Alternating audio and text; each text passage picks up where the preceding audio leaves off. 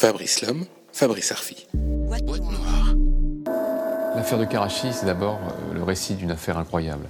Une affaire dans laquelle on voit apparaître euh, des hommes politiques, y compris français, des intermédiaires sulfureux, des agents secrets, des barbouzes. Et puis euh, l'affaire de Karachi, c'est surtout une affaire interdite. Enquêter sur Karachi, c'est très compliqué. Très compliqué et parfois dangereux, c'est du moins ce que nous ont dit beaucoup de nos interlocuteurs. Ça a été difficile pour nous, en tant que journalistes, de convaincre certaines personnes de parler, de récupérer des documents. Et puis, ça a été difficile euh, pour les députés, puisqu'il y a eu une mission d'information parlementaire qui a tenté de, faire la lumière sur les circonstances dans lesquelles 12 euh, Français sont morts en mai 2002 à Karachi. Et le rapporteur de la mission lui-même a évoqué les obstacles qui ont été mis dans le travail de la mission. Il a parlé même d'entrave, ce qui est assez grave. Et puis il y a aussi un juge d'instruction, le juge Marc Trévidic, qui est donc chargé de l'enquête terroriste, et qui lui aussi rencontre des obstacles. On lui oppose le secret défense régulièrement. Quand on déclassifie des documents, ils n'ont aucun intérêt. Il y a des témoins qui lui racontent euh, ce qu'ils veulent, c'est-à-dire souvent n'importe quoi. Il y a aussi des documents qui sont dispersés dans plusieurs procédures judiciaires dont lui-même n'a pas connaissance. Et puis enfin, beaucoup de documents qui sont placés sous scellé et auxquels même le juge n'a pas accès. Donc on voit bien à quel point l'enquête de Karachi est en quelque sorte une enquête interdite, et ceci expliquant sans doute cela, une affaire aussi très contemporaine, puisqu'elle met en cause des personnages politiques qui sont aujourd'hui encore au pouvoir, et notamment le premier d'entre eux, Nicolas Sarkozy.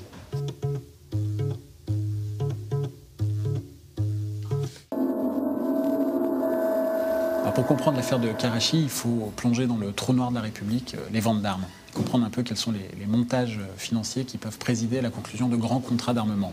Dans cette affaire, on va s'intéresser tout particulièrement à un contrat qui porte le nom d'Agosta, c'est-à-dire la vente par le gouvernement Balladur en septembre 1994 de trois sous-marins construits par la Direction des constructions navales, la DCN, au Pakistan. Alors comment ça marche un marché d'armement? euh, le pays vendeur, ici la France, euh, verse des commissions à des intermédiaires qui sont chargés de les redistribuer à des décideurs euh, politiques, administratifs ou militaires du pays acheteur, le Pakistan, pour les convaincre d'acheter français plutôt que suédois, chinois ou britanniques dans le cadre d'une rude concurrence sur des, sommes absolument considérables. Des contrats, pour le contrat Agosta, on parle de 826 millions d'euros aussi immoral que soit ce, système, il était euh, parfaitement euh, légal à l'époque, à savoir corrompre des agents publics étrangers pour euh, décrocher des marchés d'armement. En revanche, il y a un phénomène qui a toujours été illégal, c'est celui qui porte le nom un peu barbare de rétrocommission, c'est-à-dire le versement de commissions, toujours à des intermédiaires, mais qui, au lieu de redistribuer l'argent dans le pays acheteur, reverse les fonds, généralement en espèces, au sein du pays vendeur, c'est-à-dire ici en France. Et c'est précisément le type de soupçon très lourd et concordant qui pèse sur le contrat Agosta, qui en réalité aurait euh, servi à financer la vie publique euh, française euh, en 94 et 95. Pour bien comprendre l'affaire, il faut faire un petit rappel historique. En 1993, lors des élections législatives, la gauche subit une défaite quasiment historique. La droite revient au pouvoir. François Mitterrand nomme un Premier ministre qui n'est pas celui qu'on aurait pu attendre, c'est-à-dire que ce n'est pas Jacques Chirac, mais Édouard Balladur. Pourquoi? Parce que Jacques Chirac, qui est le chef de file de l'opposition, entend se consacrer à la préparation de la prochaine présidentielle prévue en 1995. Et il demande naturellement à son ami de 30 ans, Édouard Balladur, de prendre Matignon. Sauf que dans le plan euh, prévu par Jacques Chirac, il va y avoir un imprévu, c'est-à-dire que Édouard Balladur va se découvrir des ambitions présidentielles assez rapidement, en surfant sur des sondages qui lui étaient très très favorables. Il décide d'être candidat à son tour. On va donc retrouver le RPR, le même parti, euh, avec deux candidats, ce qui est quand même une situation assez unique et qui va poser un gros problème, notamment sur un point extrêmement sensible, c'est-à-dire le financement des deux campagnes présidentielles qui se préparent. Pour Jacques Chirac, pas de problème. Il reçoit l'investiture du RPR et les sommes du parti euh, qui vont lui être confiées pour sa campagne. Et par ailleurs, Jacques Chirac a pour lui son bastion, la mairie de Paris, avec encore tous les financements éventuellement parallèles qui, qui en découle. Édouard Balladur n'a pas tout cela. Par contre, Édouard Balladur, dans sa manche, a un atout de poids, la commande publique, puisqu'il est Premier ministre. D'autant plus qu'au sein du gouvernement, il a ses propres alliés, notamment François Léotard, qui lui apporte l'appui du Parti républicain. Et François Léotard est aussi, à cette époque-là, ministre de la Défense, évidemment un poste clé. C'est dans ce contexte que vont être signés, à la fin de l'année 1994, en toute urgence, deux contrats d'armement très importants. Le contrat Agosta, donc la vente de sous-marins au Pakistan, et d'autre part, avec l'Arabie saoudite, le contrat dit Sawari 2, c'est-à-dire la vente de deux frégates. Deux contrats mirifiques qui vont être signés dans l'urgence à la fin de l'année 1994. Alors dans le cas du contrat Agosta, le montage euh, financier est particulièrement éloquent. Euh, alors que les négociations sont bouclées à l'été 1994, alors que une grande partie de l'état-major militaire, des responsables politiques et administratifs pakistanais ont été corrompus, que la France a été choisie pour vendre ses sous-marins, le gouvernement d'Édouard Balladur et tout particulièrement son ministre de la Défense, François Léotard, impose à la dernière minute dans les négociations de nouveaux intermédiaires. Deux hommes d'affaires euh, d'origine libanaise, Ziad Takeddine et Abdulrahman El Assir. Ces deux personnages euh, vont récupérer 4% de commission sur le montant total du contrat, soit 33 millions d'euros qui vont leur être euh, versés et de manière parfaitement injustifiée, puisque déjà il y avait une première enveloppe de commission qui avait servi à la corruption des décideurs euh, pakistanais.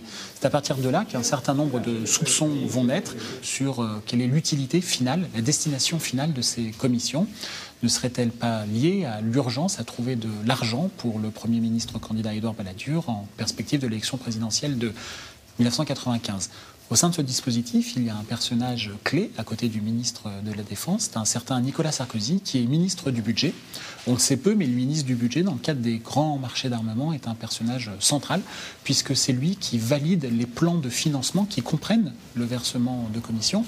Et c'est ce que fera Nicolas Sarkozy dans le cadre de ce dossier, malgré les, prétentions financières absolument extravagantes des deux hommes d'affaires libanais imposés au dernier moment, puisque ces hommes, de manière parfaitement dérogatoire vis-à-vis des mœurs dans le milieu de l'armement, réclament de toucher l'intégralité de leur commission, c'est-à-dire 33 millions d'euros, dès la signature de leur mission de consultance. C'est le nom un peu barbare utilisé dans ces types de, marchés.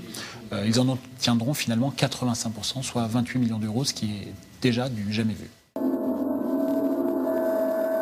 financement illégal ou pas, une chose est sûre, Édouard Balladur est battu lors de l'élection présidentielle de 95, dès le premier tour, et c'est donc Jacques Chirac qui est élu. Et dès son arrivée au pouvoir, Jacques Chirac va convoquer Charles Millon, son nouveau ministre de la Défense, pour lui dire qu'il faut faire le ménage dans les marchés d'armement. Le sous-entendu, euh, même pas implicite, mais semble-t-il explicite, c'est qu'il faut s'attaquer, c'est une phrase qui nous a été donnée, s'attaquer au trésor de Balladur. En clair, il faut arrêter le versement de commissions qui auraient bénéficié à Édouard Balladur. Alors pour ce faire, Charles Millon va d'abord demander au service secret, la DGSE, de pister l'argent suspect, c'est-à-dire de retrouver la trace des retrocommissions, ce que les services secrets vont réussir à faire.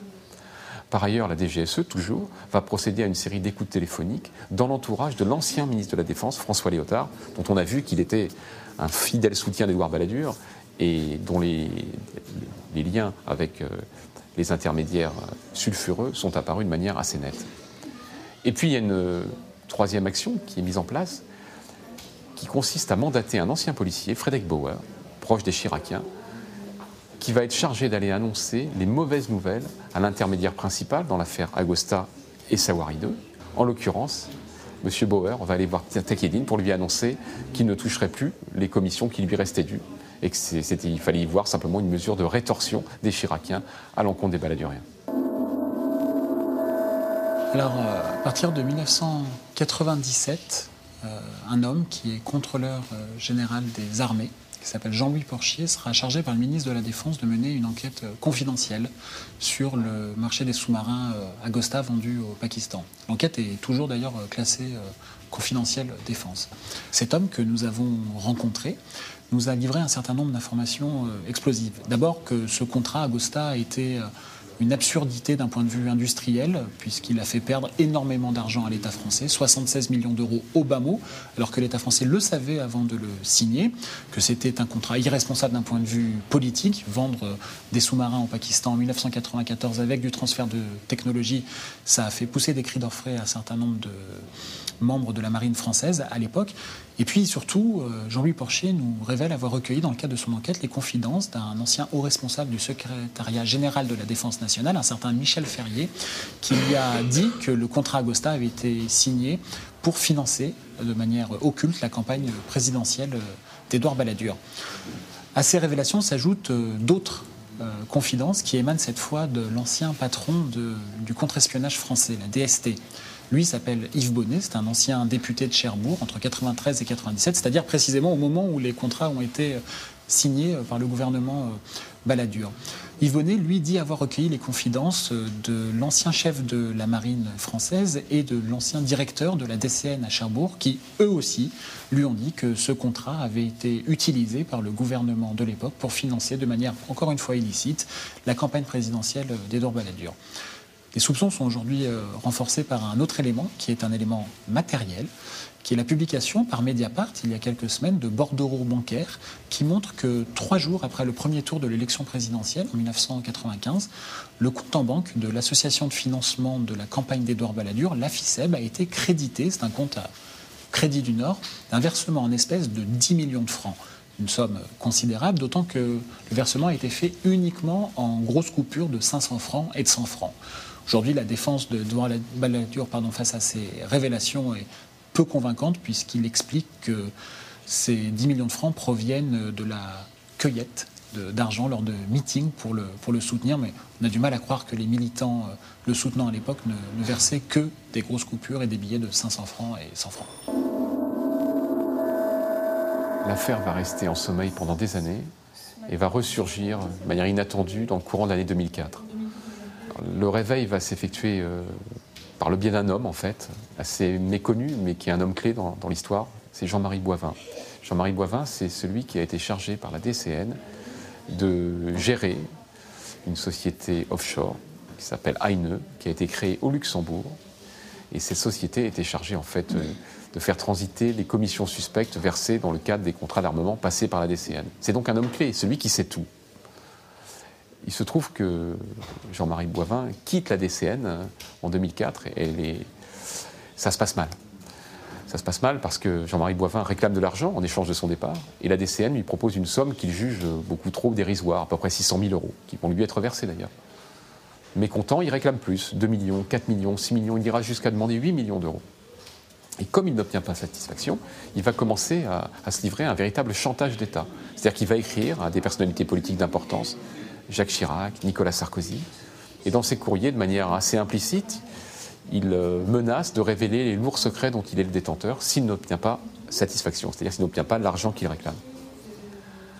Alors évidemment, ça va être euh, la panique euh, au plus haut sommet de l'État, parce que personne n'a intérêt à ce que ces révélations sortent.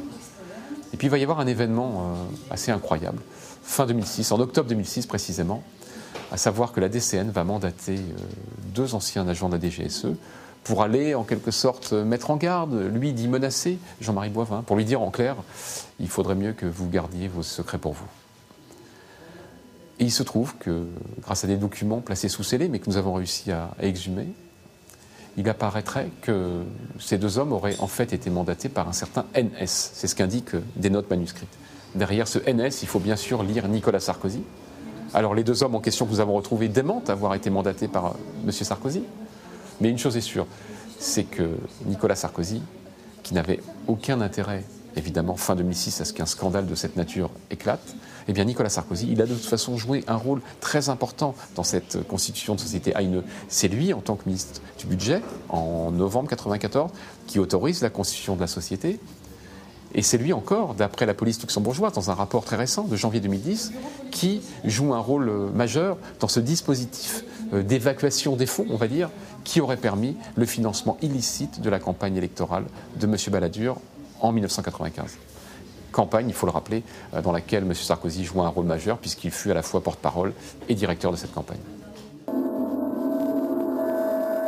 Nicolas Sarkozy n'en a pas fini avec le dossier Karachi car nous avons découvert qu'il avait un autre talon d'Achille, c'est l'étroitesse de ses relations à lui et son premier cercle avec Ziad Takedine, l'intermédiaire libanais sur lequel pèsent aujourd'hui tous les soupçons de financement politique occulte.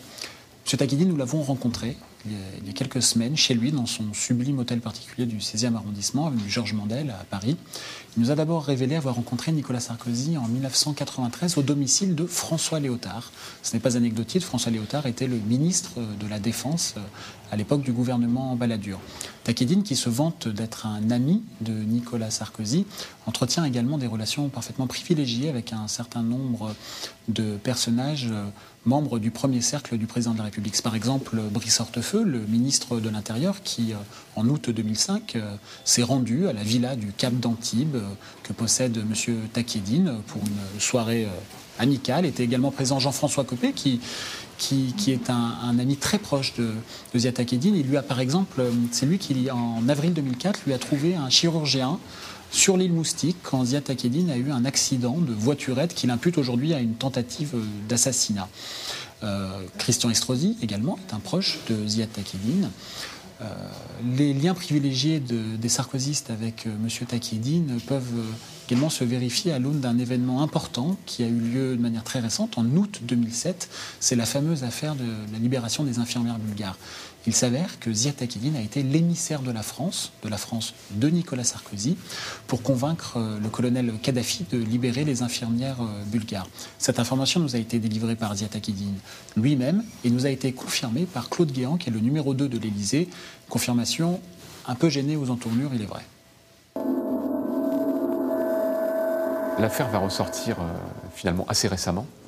D'abord, en 2007, il se produit un événement d'importance, c'est-à-dire que le juge Bruguière quitte ses fonctions et il est remplacé par un autre juge antiterroriste, Marc Trévidic. Marc Trévidic va reprendre l'enquête sur l'attentat de Karachi à zéro. Et en septembre 2008, il va s'appuyer sur un document révélé par Mediapart, document qui suggère qu'il pourrait y avoir une autre piste que celle qui avait été privilégiée par le juge Bruguière. M. Bruguière s'était concentré uniquement sur la thèse que lui avaient proposée les services euh, secrets pakistanais, à savoir euh, l'implication d'Al-Qaïda dans l'attentat.